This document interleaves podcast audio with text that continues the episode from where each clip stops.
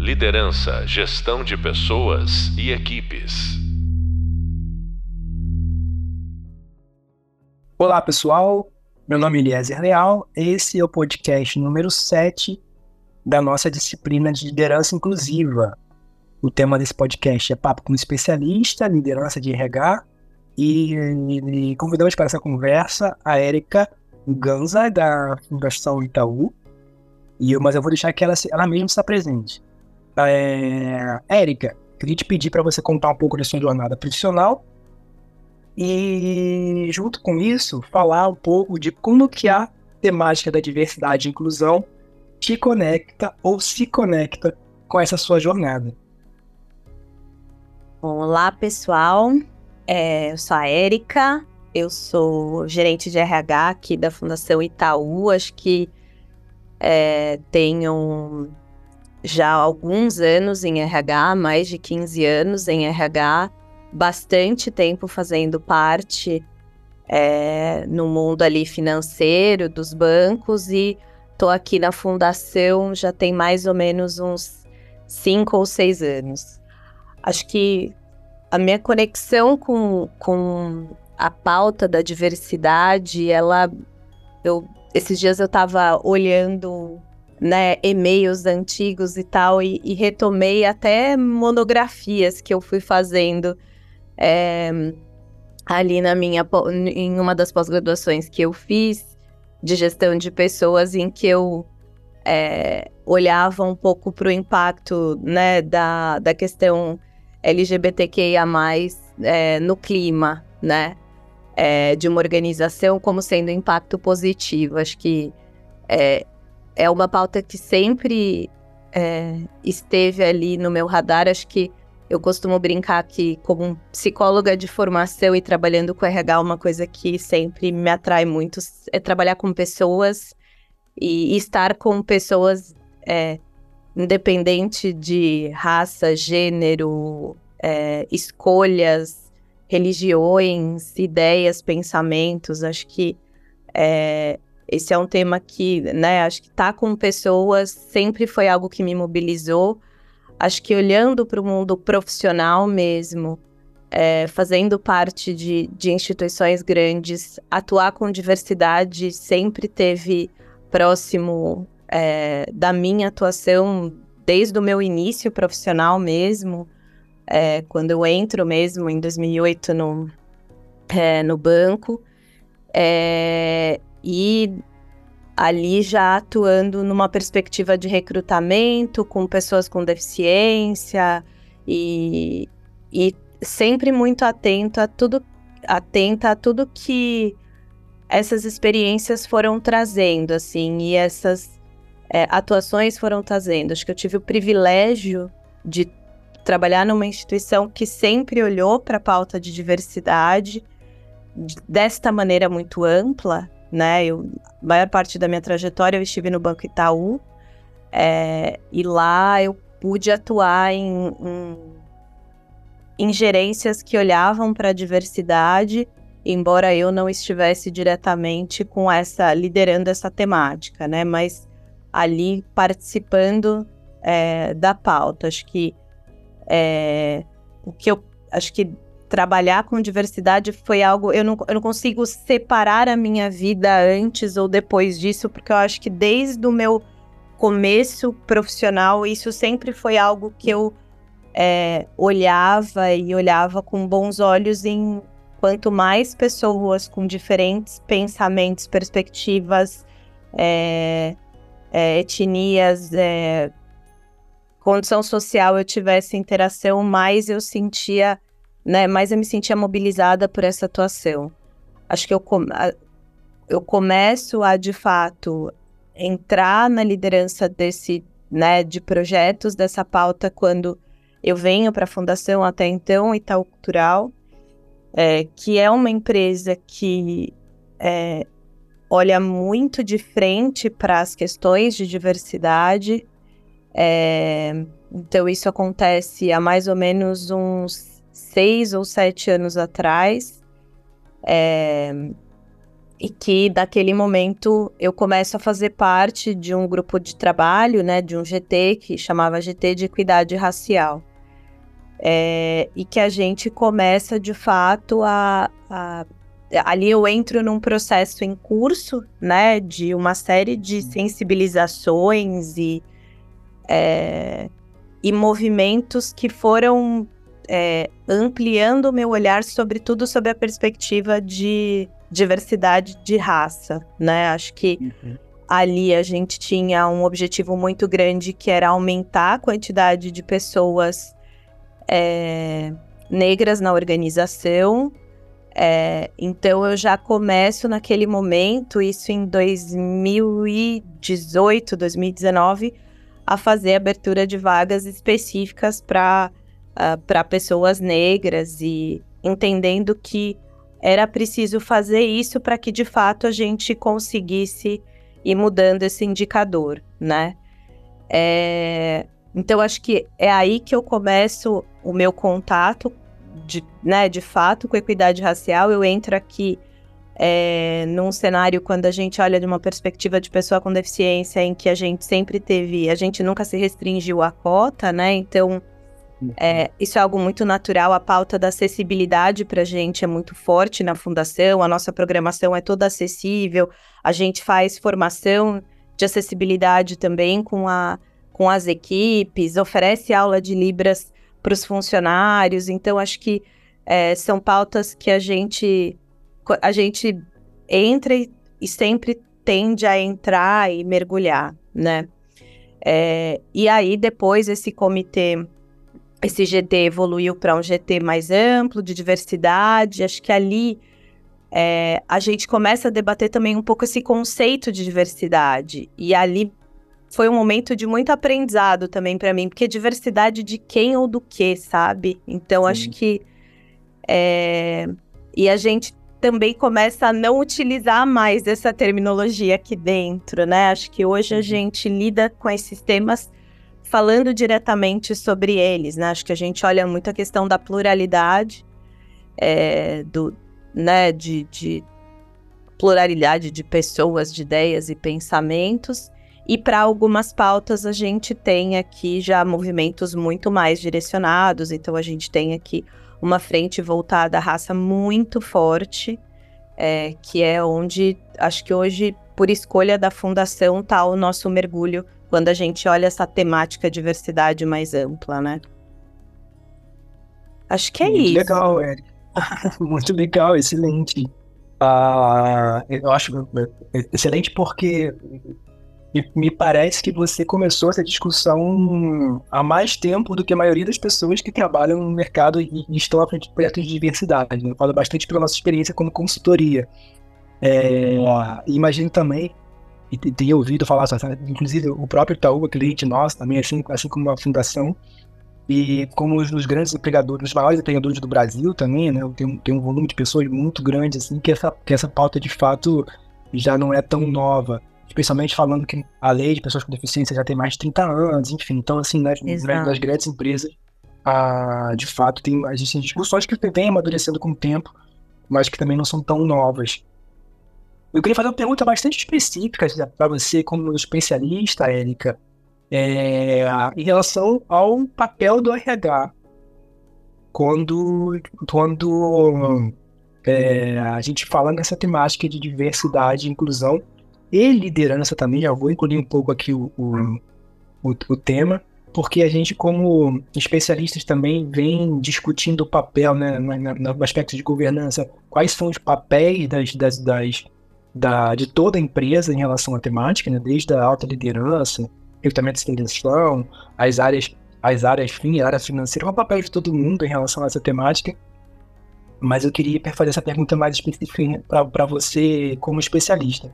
Qual que você acha que é o papel do RH em relação ao tema de diversidade de liderança e como você acha que esse papel evoluiu nos últimos anos? Olha, eu acho que não dá para a gente falar ele de papel de RH sem antes falar do nosso papel como seres humanos, sabe? Acho que primeiro, primeiro de tudo, assim, acho que como é, como profissional é, de RH e que gosta de lidar com pessoas, como eu já disse antes, acho que o primeiro papel é a gente estudar e mergulhar de fato nessa temática, né? Acho que não dá para a gente conduzir um assunto sem. Eu, eu, não, eu não sou uma especialista nessa temática, mas eu me proponho a constantemente estar tá me atualizando sobre isso, lendo, estudando é, e se permitindo se sensibilizar por essa pauta, né? Que é muito, muito, muito é, difícil. Você, né? É, você bate em questões muito é, complexas para no dia a dia.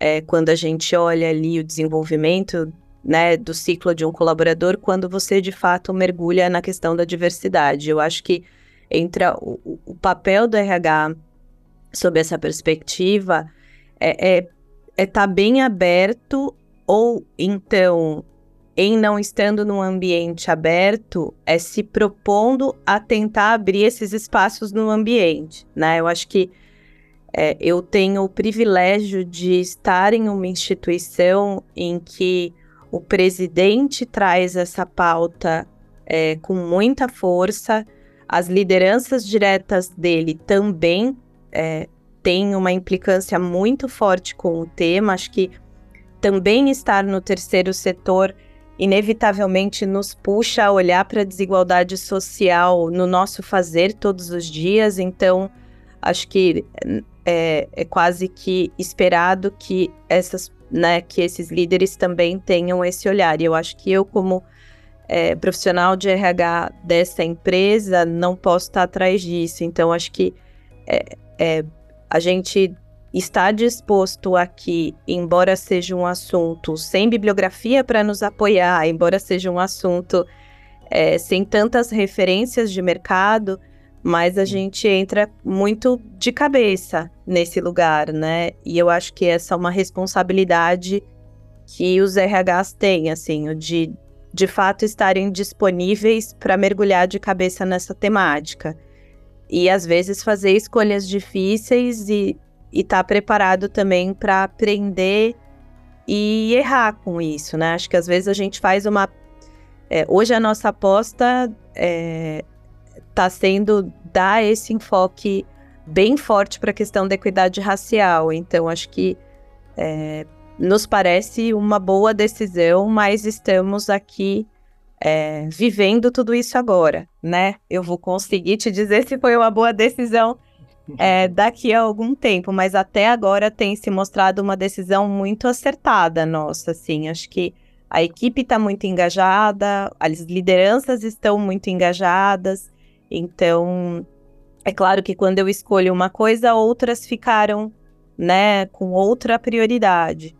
É, então, acho que são esse, é esse equilíbrio que a gente está buscando. E também acho que aqui a gente está num universo, eu estou num universo de uma empresa que não é tão gigantesca, né? Então, acho que uhum. é, eu também consigo puxar muito mais essa liderança para estar tá comigo nessas pautas, né? A gente tem né, esse esforço coletivo nosso, proporcionalmente é menor do que quem está liderando uma empresa ali com 20, 30 mil pessoas. Então, acho que isso também a gente consegue cobrar muito de perto isso das nossas lideranças. E eu acho que o papel entra com esse. O papel do RH entra nisso, de cobrar muito, muito fortemente essas lideranças para essa pauta. Tá, vou fazer uma pergunta um pouco mais difícil agora, ao meu ver, né? Talvez seja fácil para ti, assim. É, é, quais são os limites do papel do RH? Porque assim, na nossa, nossa experiência, é, o, que a gente, o que a gente percebe é que geralmente as pessoas mais ansiosas em relação ao tema, eu acho que assim, ansioso nem é a palavra ideal, as pessoas que têm é, buscado mais equidade em relação ao tema nas corporações, têm atribuído ao RH quase que toda, muitas pessoas, quase que toda a responsabilidade para essas mudanças, quando a gente fala de cultura, né, essas mudanças é, transformacionais assim, dentro dessas estruturas. E a gente sabe que não é o, não é o totalmente papel de, de nenhum departamento. E queria fazer uma pergunta o que, que você acha, onde, onde você acha que estão os limites do papel do RH é, e onde que, que ela, o RH pode apoiar as outras áreas em relação ao a, a, a, os outputs, as necessidades de fazer das outras áreas em relação ao tema também. Para que a pergunta é assim, para que as pessoas compreendam como que a temática navega dentro de uma organização, né? pode navegar dentro de uma organização. Difícil falar em limite, né? é, sim, mas você entende que eu acho que eu acho, eu acho que é bastante é valioso isso, porque, né, porque eu, eu, persegue muito isso, uma cobrança como se a RH fosse resolver a questão da, da diversidade numa, numa estrutura que não que depende de muitos outros fatores, né? É. Eu, eu, eu, acho, eu, eu acho assim, é fundamental a gente falar de limite, embora seja difícil nomear qual é o limite. Porque Entendo. existe um limite, né? Sim.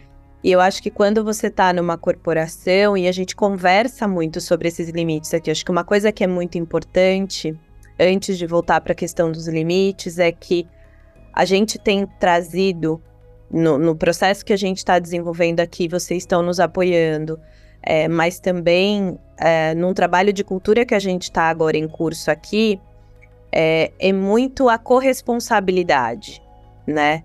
A corresponsabilidade é, e quando eu falo em corresponsabilidade, que sim, eu tenho o meu papel no processo de, de quando a gente fala em liderança inclusiva, mas eu, eu, eu não faço isso sozinha.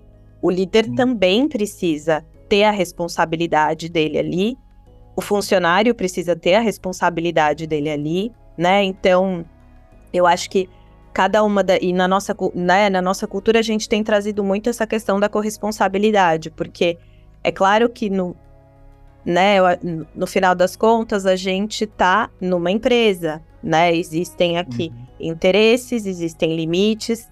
É, hoje eu estou numa empresa que não tem fins lucrativos, né? Então a gente tem uma composição orçamentária é, diferente da maior parte das empresas. É, uhum.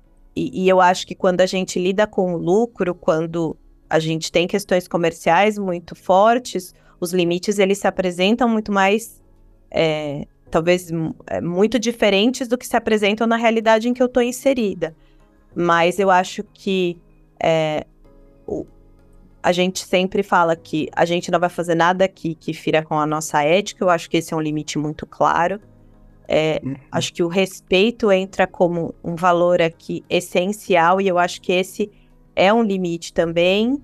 É, a gente não pode desrespeitar os saberes das pessoas, os fazeres das pessoas, mas a gente precisa estar disposto e aberto a mergulhar nessas pautas e uma coisa que a gente conversou aqui, quando, logo que a gente a gente passou por um processo como se fosse de fusão, né, em 2020, e aí se restabeleceu um GT especificamente para falar sobre equidade racial. E uma das coisas que o nosso GT primeiro conversou foi a única certeza que a gente tem é que divergências vão vir na mesa e que os conflitos vão aparecer. E eu acho que os conflitos, eles têm que aparecer e a gente precisa conversar sobre eles. Não existe você falar né, de, de equidade racial sem você passar por, por tantas questões sensíveis e divergências. Então, acho que isso a gente conversou de maneira muito consciente com a liderança. É, e, e eu acho que, no final das contas, o, o limite é sempre o respeitar tudo que nós fazemos, a nossa essência, o nosso propósito é, e, e, no nosso caso aqui, né, na fundação, é, é, é para tudo. Então não adianta eu, eu desenhar um projeto para o Itaú Cultural, valorizando ali é, toda a, a, os artistas negros, que é um movimento que o Itaú Cultural já vem fazendo há bastante tempo, se eu não olho isso para os meus colaboradores, né? Então acho que uhum. tem um. É claro que isso como líder de RH não é nada fácil, né?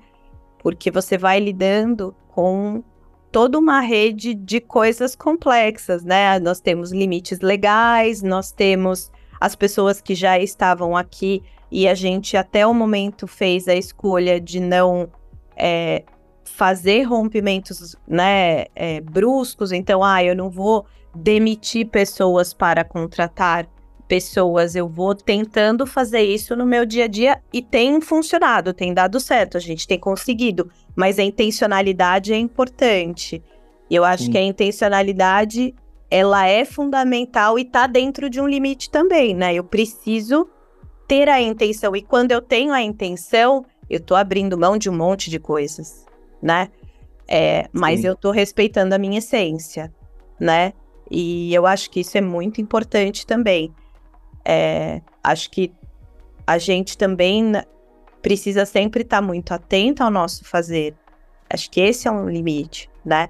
Eu, uhum. eu preciso, é, eu tenho tempo para as coisas, eu não posso eventualmente demorar mais tempo para fazer um treinamento do que outro, por exemplo. Acho que a gente tem que tentar fazer as coisas sempre no mesmo ritmo, sem que os nosso, o nosso fazer seja abalado, né? É, acho que esse uhum. é um uhum. limite importante, mas eu não posso usar o meu fazer como sendo é, um, um argumento para não entrar de fato nessa pauta, né? Então, ah, às vezes eu já vi isso acontecer em outras circunstâncias. Ah, mas eu preciso fechar a minha vaga rápido. Então, o primeiro candidato que aparecer você pode fechar. Mas o que é rápido nesse processo, sabe? Acho que eu estou numa empresa em que eu posso, e eu tô, e eu tô puxando isso, né, sempre, porque eu acho que cada pessoa tem a sua vivência, é, né, cada empresa tem o seu contexto, mas a gente foi aprendendo aqui que a gente está conseguindo conduzir todos os nossos processos seletivos de vagas afirmativas no mesmo tempo que os demais, né? Então, acho que tem, por isso que eu digo da intencionalidade. A hora que a gente virou a chave aqui internamente, é, isso deixou de ser uma questão. Mais claro que é, chega um determinado momento que pode ser que eu, eu, né, ah, eu abri uma vaga afirmativa e fiz todo o processo. Não, por alguma razão não consegui preencher, poxa, eu vou abrir para pessoas que não, não, não, não venham de nenhuma outra é, questão. Então, acho que é, esse é um limite também. Chega um momento que a gente precisa ir caminhando para que não seja prejudicado o nosso fazer, né? Sim. Eu acho, eu acho que é, assim, acrescentando e dando um contorno, assim, na minha, na minha, no jeito que eu ouço, tá? Então você me corrija se eu estou ouvindo errado, assim. E parece que um, um, papel do RH nisso tudo é, é a, a, expressão que eu gosto, assim, é tão boa da intencionalidade dentro da, dentro da cultura, né? É uhum. É garantir lembrar, e lembrar de, que, do, do, de, de como a diversidade ela atravessa os pode, pode e deve atravessar, atravessar os demais processos, né? E, Sim. É, os demais fazeres, né? Assim, então é, é isso que eu ouço de ti, assim. Uhum. E obviamente que não é o RH que vai lá e vai fazer pro, pelo outro líder, né? Na verdade, não é o RH que vai fazer a escolha final né, que não, que não compete a ele, mas dá a ele as ferramentas e, a, e, a, e o contorno da intencionalidade sempre, assim, né, para que, para que não. Porque o RH é o grande defensor da cultura, né? Digamos assim, dentro, da, dentro de uma organização, né? Super. É, eu fiquei apesar de eu conhecer um pouco, Érica, deixa eu, deixa eu aprofundar um pouco mais aqui, nesse, fiquei curioso também, quando você falou do que vocês têm desenvolvido hoje é, dentro da Fundação Itaú, e queria ouvir um pouco o que vocês, que vocês têm feito e qual a importância também do patrocínio da alta liderança em relação à temática. Você já falou um pouquinho, mas eu queria que você falasse um pouco mais sobre isso. Tá, acho que é, depois passado o processo de fusão e que aconteceu em 2019, mas a gente começa a atuar depois da fusão em 2020, temos aquele né, ano de 2020 em que a gente meio que deu uma parada em tudo, porque teve a pandemia, então o nosso foco aqui foi olhar bastante para cuidar da saúde mental das pessoas e, né, se reposicionar, reposicionar os nossos projetos frente àquele momento. A gente começa então a, a, a olhar para essa questão da equidade racial. Acho que ali um, conversando e nos comitês de RH que a gente tem frequentes, a gente decidiu que estava na hora de trazer essa pauta de novo para dar foco. É, porque era algo que já existia, né, numa das empresas anteriores da fusão, que era no Itaú Cultural, bastante força, o Itaú Social também tinha algumas iniciativas.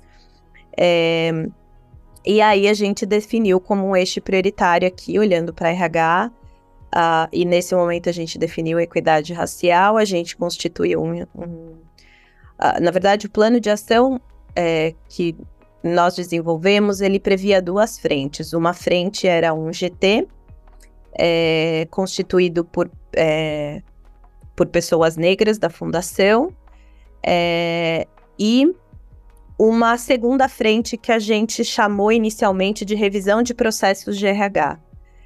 Acho que a gente, num primeiro momento, se dedicou bastante a constituir esse GT, escolher as pessoas, fazer as primeiras conversas e buscar parceiros para essa segunda frente. Acho que essa segunda frente, ela tem. É, uma, uma coisa que a gente conversou é: não vai adiantar a gente trazer e oferecer letramento se os nossos processos não tiverem um olhar, se a gente não é, olhar para tudo que a gente faz de RH, e aí quando eu falo é, olhar, é do início ao fim, né? Não é só no recrutamento, é na avaliação de desempenho, é nas práticas de remuneração, é em tudo.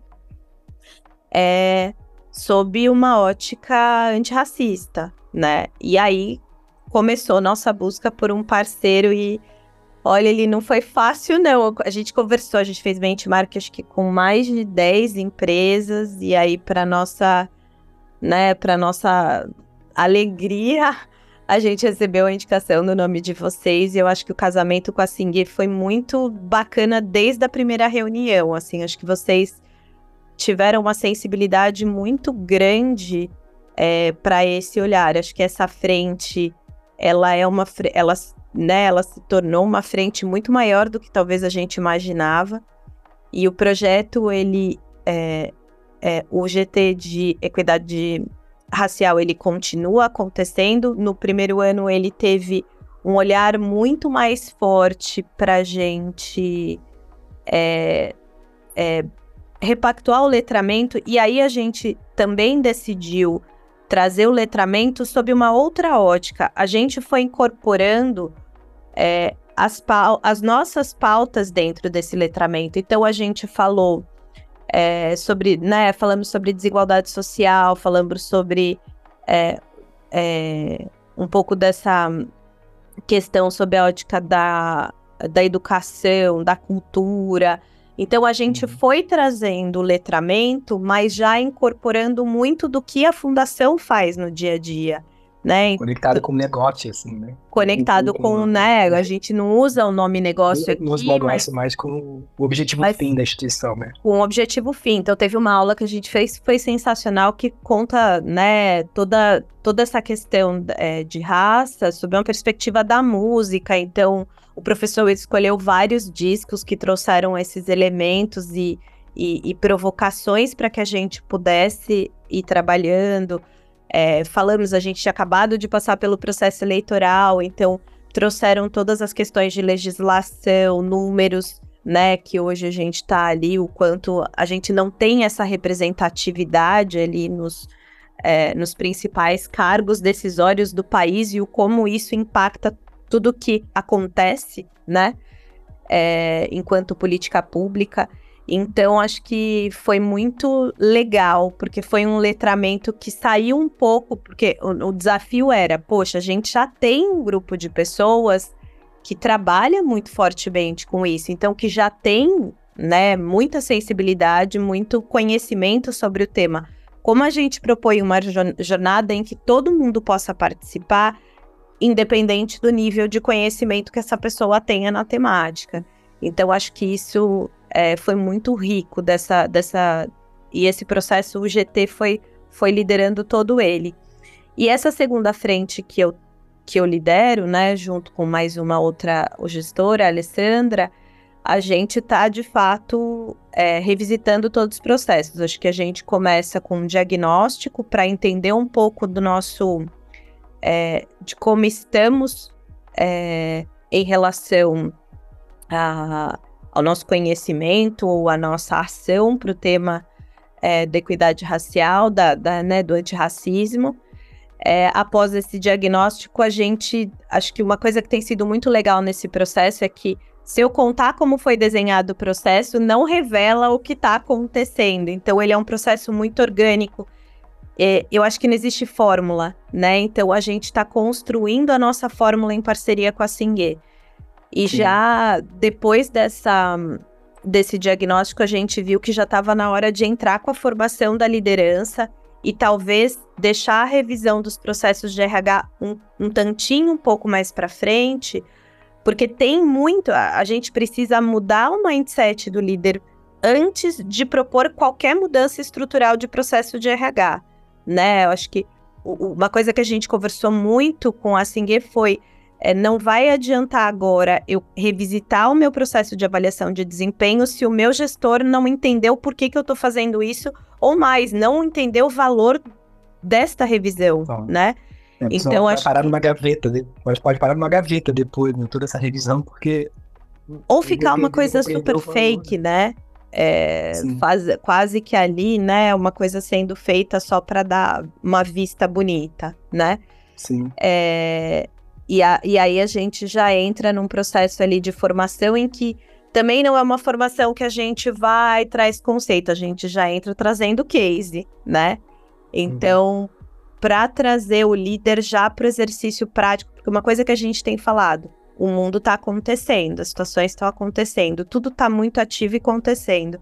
Então, era importante que, de fato, é, esse, esse mergulho acontecesse para a liderança o quanto antes, por mais que a gente tenha identificado pessoas que ainda estão num lugar ali quase que da negação e pessoas que são grandes ativistas do tema. Então, dentro deste mesmo grupo. É, e agora a gente entra num momento muito legal de pensar os próximos passos. Acho que a formação é uma constante, ela vai permear o projeto como um todo, mas a gente também já fala em um desenvolvimento de carreiras é, de carreiras negras, a gente também fala de um desenvolvimento ainda mais forte é, para pessoas, para liderança, é, e também olhar um pouquinho para canais e, e, enfim, a, a como a gente lida com essas questões. Eu não gosto de falar de canais de denúncia, que eu acho que não é isso, mas como que a gente fala, instâncias de tomada de decisão e hum. políticas de encaminhamento para situações que forem identificadas como sendo racistas ali. Então, acho que a gente está entrando com um mergulho muito grande e a gente está em vias de pôr esse, esse plano em curso agora, né? Como eu disse, assim, acho que não tem fórmula pronta, então a gente está no meio ainda desse processo aqui bem legal e bem especial você falar isso assim dentro de uma dentro de uma organização como essa e dentro de um projeto como esse tão aprofundado de que não tem fórmula pronta. A gente defende muito isso. É. Tem uma fórmula, mas assim, mas vai existir uma fórmula. Né, para cada para cada para cada para cada, cada, cultura contexto. você vai ter a, né, a fórmula que pertence àquele grupo, né? É. É... E você falando também de dessa dessa política de encaminhamentos, né, como você chamou, como você chamou e alguns outros lugares também se fala de canais de denúncias e tudo mais, eu acho bem, bem importante, costumo dizer que isso fecha, fecha o ciclo é, de uma jornada de, de estratégia de diversidade, né? Porque assim, depois que todo mundo foi depois não, porque isso é uma constante, como você mesmo disse, né? Assim, a partir do momento que a gente entende que batemos uma, uma meta de, de, de educação, de sensibilização, de compreensão da temática, é, é importante ao final desse ciclo deixar todo mundo seguro de que as, as possíveis, as possíveis é, falhas e erros e, e vão, vão, ser encaminhados de uma, de, uma, de uma maneira justa. Eu acho que exatamente é esse o termo, né? Porque o que a gente encontrou em algumas, em algumas organizações, poucas estão tratando, é, a minha visão, poucas, poucas estão tratando o tema com tanta maturidade, é assim, tá bom, eu compreendi, eu saí, né, falando também daquela da, da, da, trajetória que a gente trabalha, eu saí da, da fase da negação e hoje estou numa fase de, de, de, de, de da, da, reparação em relação ao, ao antirracismo. Mas se eu for racista na minha estrutura, se eu tiver uma atitude racista na minha, na minha estrutura, ou melhor, se eu tiver uma, uma atitude como líder que seja considerado racista, o que vai acontecer comigo? Né? Então, assim, uhum. se eu for acusado nesse contexto, e a pessoa, às vezes, ela tem toda a vontade de fazer, ela tem todo o conhecimento, mas ela não tem a segurança, porque ela não sabe o que pode acontecer. Ao mesmo tempo, a pessoa racializada, a pessoa negra, enfim, é, se, se acontecer algum tipo de discriminação comigo, o que vai, o que pode acontecer? Né? Então, essa fecha o ciclo da, dando segurança para todo mundo, pessoas de grupo dominante e não dominante, que todos os casos serão encaminhados com justiça, com equidade, né? E, e com processos definidos. Assim. Então, é, é, muito importante olhar para essa fase da jornada da diversidade como uma fase que, de fato, consolida o propósito da empresa em relação a ser um lugar com menos discriminação, com mais equidade, né? É. Nossa, falei um monte agora, assim, mas, mas essa, essa, esse, essa parte me empolga dos trabalhos que a gente tem feito, assim, em relação aos direcionamentos legais e vai trazer segurança para todo mundo. Todo mundo vai ficar seguro de agir com tranquilidade, com, né, sendo, sendo o máximo de si, né? Acho que só um complemento que eu acho importante, uma coisa que a gente tem trazido também aqui, ele muito forte, é assim, é, não, não dá mais para falar eu não sabia, né? Sim. Eu acho que a gente construiu esse percurso que eu acabei de, de relatar aqui para vocês, e agora, quando um gestor li, né, tem ali alguma fala racista, a gente chega a falar, opa, mas eu não sabia. Não dá mais não dá. Você Sim. não sabia, então vai estudar. Porque assim, aí entra um pouco do papel do RH. Não é mais papel do RH só formar as pessoas. Nós, como cidadãos, é, e pessoas que têm acesso à internet, porque hoje a empresa que eu trabalho e as pessoas que trabalham aqui têm esse acesso, é, elas podem acessar conteúdo. A gente deu referência, conteúdo que ela pode se referenciar. Não foi só uma formação, mas a gente foi oferecendo bibliografias para as pessoas poderem ler. Então, elas podem ler é, e se preparar para o tema. Então, acho que também chega o momento da gente falar. Não dá mais para falar que não sabia, né? Eu acho que tem a, esse, esse é um limite muito claro aqui. E, e nós, nós aqui do RH temos um pouco esse papel de falar: olha, gestor, não dá mais para você fazer isso, porque nesta empresa a gente não vai mais poder aceitar esse tipo de fala, atitude, pensamento. Então, acho que esse é um limite barra papel que para nossa empresa a gente alcançou o momento, né? E aí eu acho que é dar a consequência necessária quando isso acontecer, né? Muito bem, muito bom. A gente tem cinco minutos para acabar nosso papo, Erika. Parece que é bastante tempo, mas passa tão rápido. Gente, falei muito! Não, foi excelente, excelente. Super obrigado. Mas eu queria fazer uma pergunta final, conectando com o tema, mais ainda com o tema da, da disciplina, que é a liderança inclusiva. E eu vou fazer uma pergunta bem assim, vivencial, mais do que você, ah, o que, que você acha, não, assim. É, eu acho que a, a liderança da, pelo que a gente conhece, sabe, a liderança da fundação hoje tem sido uma liderança que tem patrocinado a temática, assim, então, assim, eu acho que pode, hoje você tem, você pode dizer que tem líderes de referência né, em volta do tema na, própria instituição que você trabalha, assim, e queria te dizer, assim, te, te perguntar, assim, que, quais são essas características dessa liderança que é dita inclusiva, na sua opinião, assim, de forma bem aberta? Cara, eu acho que são pessoas que é, precisam estar muito abertas a, a a toda a complexidade vem com essa temática, sabe? Acho que falar em inclusão, independente da pauta que você está incluindo, ela traz uma série de é, necessidades e olhares que você precisa estar tá disposto a aprender e se reposicionar, né? Eu, a gente tem aqui, por exemplo, pessoas que são surdas, né? É, e a gente tem toda uma, né? Eu falei no começo, a gente oferece aula de Libras para todos os funcionários que quiserem fazer Libras, porque no dia a dia de trabalho você precisa ter trocas, né? Você tem trocas com os colegas. É, então, outras pessoas têm que aprender também para poder fazer essas trocas. E isso demanda custo, né? Então, acho que. É, e para a gente é sempre isso investimento. Acho que é, você precisa então estar tá aberto, eu, né? O líder ele precisa estar tá aberto a isso, estudar sobre o tema, é, e se implicar de fato. Fazer gestão de pessoas não é fácil, independente do contexto que você está inserido. E você está cada vez, né? Eu acho que para nossa sorte, cada vez mais os seres humanos estão visto, estão sendo vistos como seres humanos nas empresas, né? Essas pessoas adoecem, essas pessoas têm limites, essas pessoas têm necessidades e características.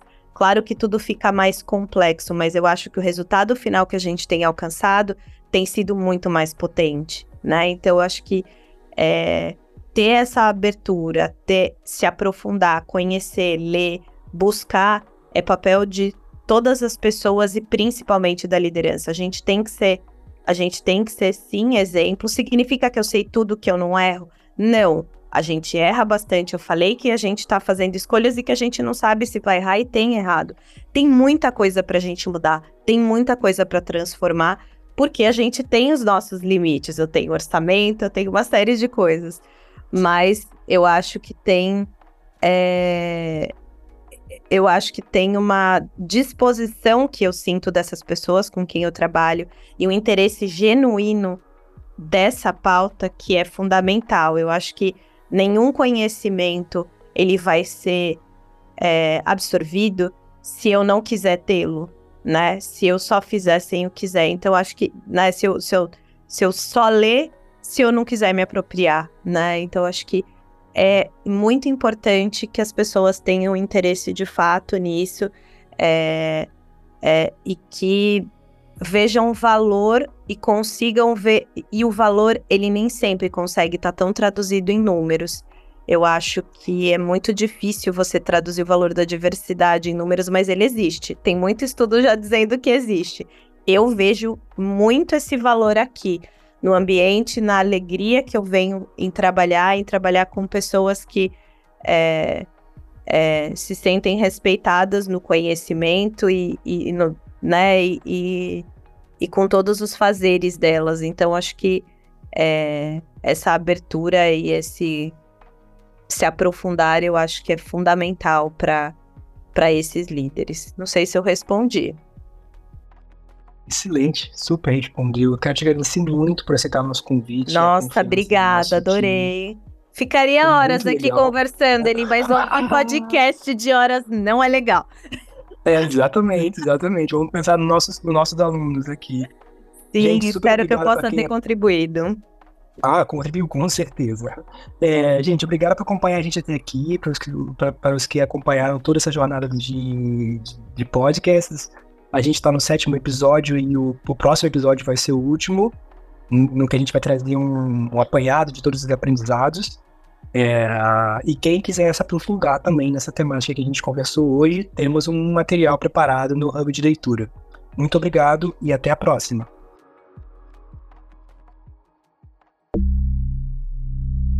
liderança, gestão de pessoas e equipes.